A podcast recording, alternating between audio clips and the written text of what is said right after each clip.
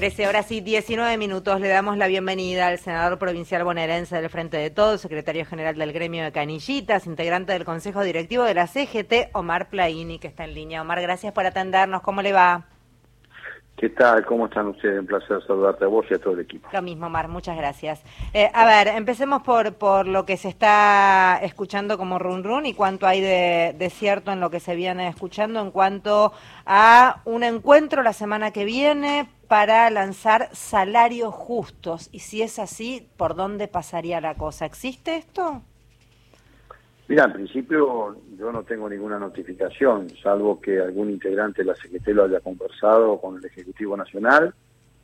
Eh, yo creo que una cosa es precio justo y otra cosa es salario justo. Si hablamos de salario justo, bueno, vamos a tener que hablar muchísimo porque hoy la inflación es uno de los males graves que tenemos que carcome el poder de compra del salario o del ingreso. Así que el salario justo es aquel que permite a una familia vivir con dignidad poder desarrollar y pensar en su futuro también, no solamente en el presente. Si hoy tenemos en cuenta que una familia para no ser pobre necesita 152 mil pesos por mes y que cuatro de cada diez argentinos están por debajo de la línea pobreza y dos ni siquiera llegan a cubrir la dieta diaria, me parece que tenemos que hablar de algo muy grande. Obviamente que es un tema a resolver, pero es muy profundo y claro que hay que resolverlo y nosotros estamos en condiciones de sentarnos cuanto mesa haya del movimiento sindical para discutir estas cuestiones, porque no, no hay nada más indigno para el ser humano que no poder vivir dignamente su vida cotidiana y pensar en un futuro mejor.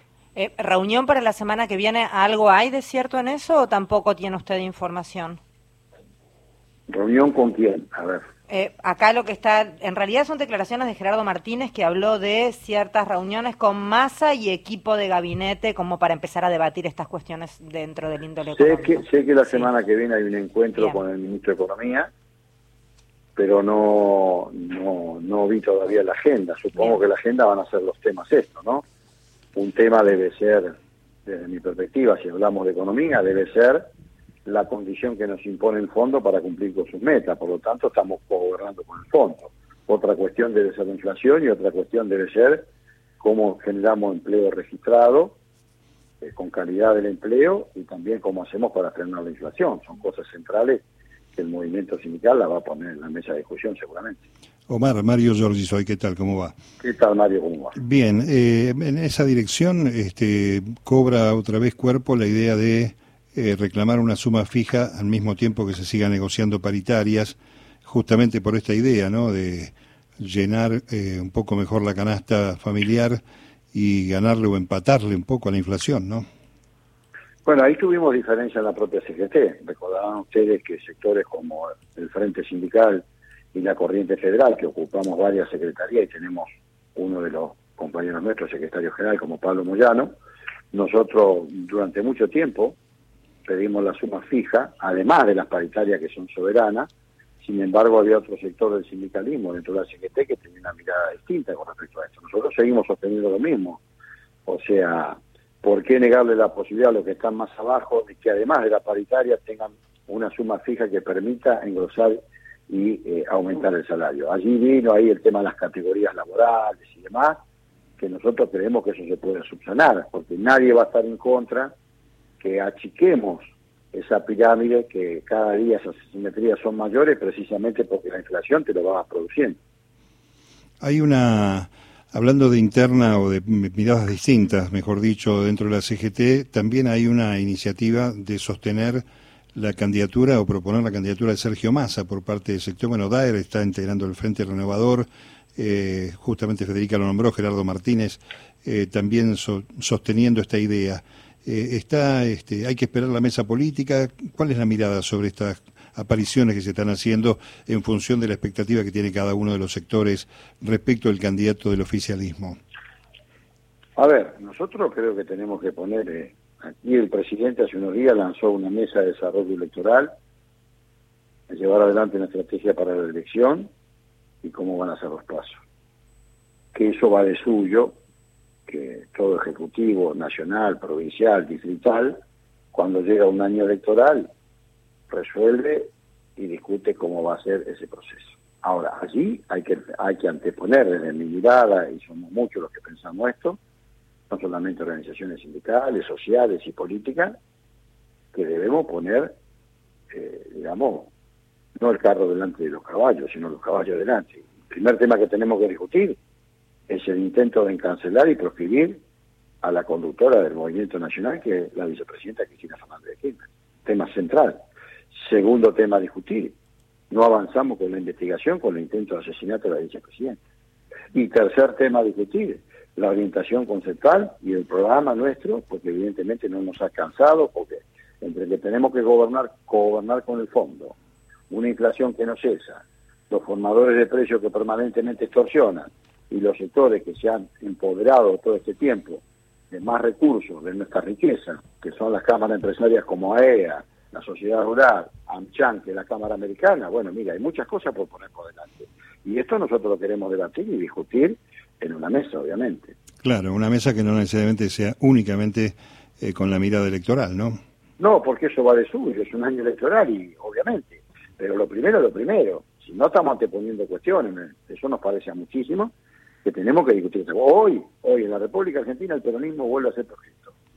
Como aquel decreto 4161, que no, no es casualidad, sino causalidad, que estos jueces van a leer la sentencia de la vicepresidenta el 9 de, marzo.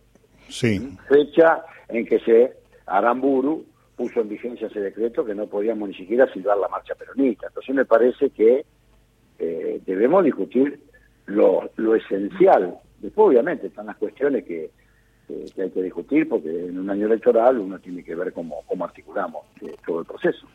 El panorama de la provincia de Buenos Aires como hombre bonaerense está un poco más claro, me parece, ¿no? Para el frente de todos. Sí, nosotros de hecho reivindicamos la continuidad del gobernador Axel Kicillof, porque ha sido muy buena su gestión hasta la fecha.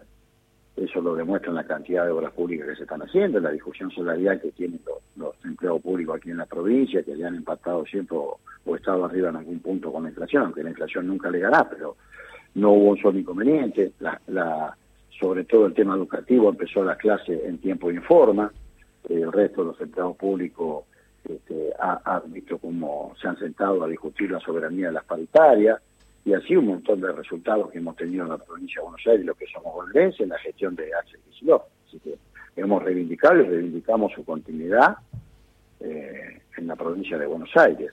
Tampoco más claro, es cierto, nosotros la mesa ya la hemos conformado hace muchísimo tiempo donde se ha juntado el gobernador con los distintos actores de la comunidad organizada para continuar siendo gobierno en la provincia de Buenos Aires. Ahora debemos resolver lo nacional, que es lo que nos preocupa, obviamente, porque está atado el destino de uno y otro y nosotros debemos, eh, es nuestra intención seguir siendo gobierno, pero para eso tenemos que resolver unas cuestiones de fondo como las que yo le planteé ahora hace unos segundos. Omar Plaini quien está hablando, senador provincial bonaerense del Frente de Todos, secretario general del gremio de Canillitas. Y hablando del gremio de, Canillitas, volvemos al inicio de la pregunta, Omar, y yo pensaba, ¿con quién negocian ustedes, usted como representante sindical del gremio? ¿Cómo? Porque es un, rubro bastante particular, por lo que se ve de afuera, a lo mejor no, pero para entender un poco cómo es. Nosotros somos sui generis en eso. Lo que pasa es que hubo un estadista que se llamó Juan Perón que se adelantó 100 años a la historia porque cuando nosotros éramos parias, cuando él llega al Departamento Nacional del Trabajo, así era en un principio, él decía que había tres colectivos de hombres y mujeres que carecían de derechos, de un piso de derechos. Esos sectores eran los vendedores de diario, denominados cariñosos y efectivamente por don Florencio Sánchez, los canillitas, que nosotros lo llevamos con mucho orgullo ese mote, los periodistas, ustedes los periodistas, y los plenos rurales. Por lo tanto, él elaboró tres estatutos en el año 45, que tuvieron su forma definitiva en la ley 12921 del año 46, pero ya siendo gobierno, que nos llevó al Congreso, es que ahí los, los compas religionarios radicales la calificaron como una ley ómnibus, que eh, hizo que tuviésemos un piso de derechos a tres sectores de la vida activa social y económica de la Argentina. A partir de allí nosotros, a los candidatos nos estableció el derecho a la devolución de los ejemplares no vendidos, lo que llamó la escala salarial, que es un porcentaje sobre el precio de tapa del diario y la revista, o sea, en la medida que se mueve el precio de tapa se mueve el ingreso nuestro, y la estabilidad en la vía pública para realizar profesionalmente a partir del, ámbito del Ministerio de Trabajo como el ente regulador de nuestro punto de venta en todo el país, la venta profesional de diarios y revistas. Por eso nosotros tenemos una paritaria que date permanente. Después discutimos con algún sector empresarial la posibilidad de algún conformado y demás, o algún bono, pero bueno, eso ya está fuera del marco de lo que nosotros tenemos en forma permanente. Por eso somos una actividad sui generis que hoy se está reinventando, dado que ya no tenemos la hegemonía de la circulación en el papel, este, porque hoy, bueno, la, todo el mundo navega en la autopista del celular porque el avance tecnológico ha sido tan extraordinario que, bueno, hoy yo digo que los, los jóvenes, los seres humanos, eh, no tienen que ir a la academia Pilban para hacer curso de velocidad con el manejo porque están todos los días con el dedo índice y el pulgar en el celular. Sí, pero hoy es cierto que los kioscos que han sobrevivido, porque han, eh, han, desaparecido un montón también, eso también es una realidad, hoy son otro espacio diferente, en donde también hay una pluralidad de otros productos que antes no estaban y que la verdad es que bienvenidos sean para sostener la fuente de laburo de la gente. Sí, además de eso, o sea, por eso digo, nosotros hoy la FINES, que antes era diario revista decía FINE, hoy pasó un primer premio. Es claro, FINE, diario revista, pero hay algo que tiene centralidad. El vendedor de diario, como pocos, o como nadie diría, tiene una confiabilidad en los barrios, tanto centrales como periféricos, porque somos parte de la geografía barrial, porque estamos ya en una actividad centenaria que va pasando de padres, hijos, abuelos, nietos, entonces tenemos esa confiabilidad del vecino que no tiene ni siquiera la gente de seguridad. Yo siempre digo que cuando se van de vacaciones los vecinos, le, cuidamos la mascota, le regamos las plantas, pues entramos a los edificios y tenemos la llave y dejamos en todos los pisos los diarios y las revistas. Entonces e, ese canillita se transforma en una referencia inevitable en el barrio de confiabilidad como no tiene nadie. Entonces eso también nosotros lo cuidamos mucho, trabajamos mucho en ese aspecto con los compañeros y las compañeras porque quizás es el valor agregado más importante que tenemos los vendedores de diarios y revistas. No, y además cuando están en lugares de mucha circulación, y con esto ya lo despido, Omar, son como medio eh, los orientadores, acá por ejemplo en el centro, son como medio los guías turísticos de todos los turistas que paran y preguntan a dónde queda tal lugar, el obelisco, Avenida Corrientes, en fin, los ubican, tienen una paciencia de locos, te digo. No tengas duda porque todo el tiempo nos están consultando por dónde la parada de, de un colectivo, por una dirección, dónde está el hospital, dónde está la comisaría, y además cuando hay una persona que no puede cruzar la calle, allí está Candita, no, no, la solidaridad que demuestra el hombre y la mujer que están en un puesto de diario es única y para nosotros es el mayor valor que tenemos de esta actividad tan querida y tan amada por lo que la realizamos hace tantísimos años. Gracias por atendernos, Omar, que tenga una buena jornada. No, gracias a ustedes por la referencia siempre de llamarme. Un saludo a todo el equipo y a los oyentes. Omar Plaini es quien hablaba, senador provincial bonaerense del Frente de Todos, secretario general del gremio de Canillitas, integrante del Consejo Directivo de la CGT.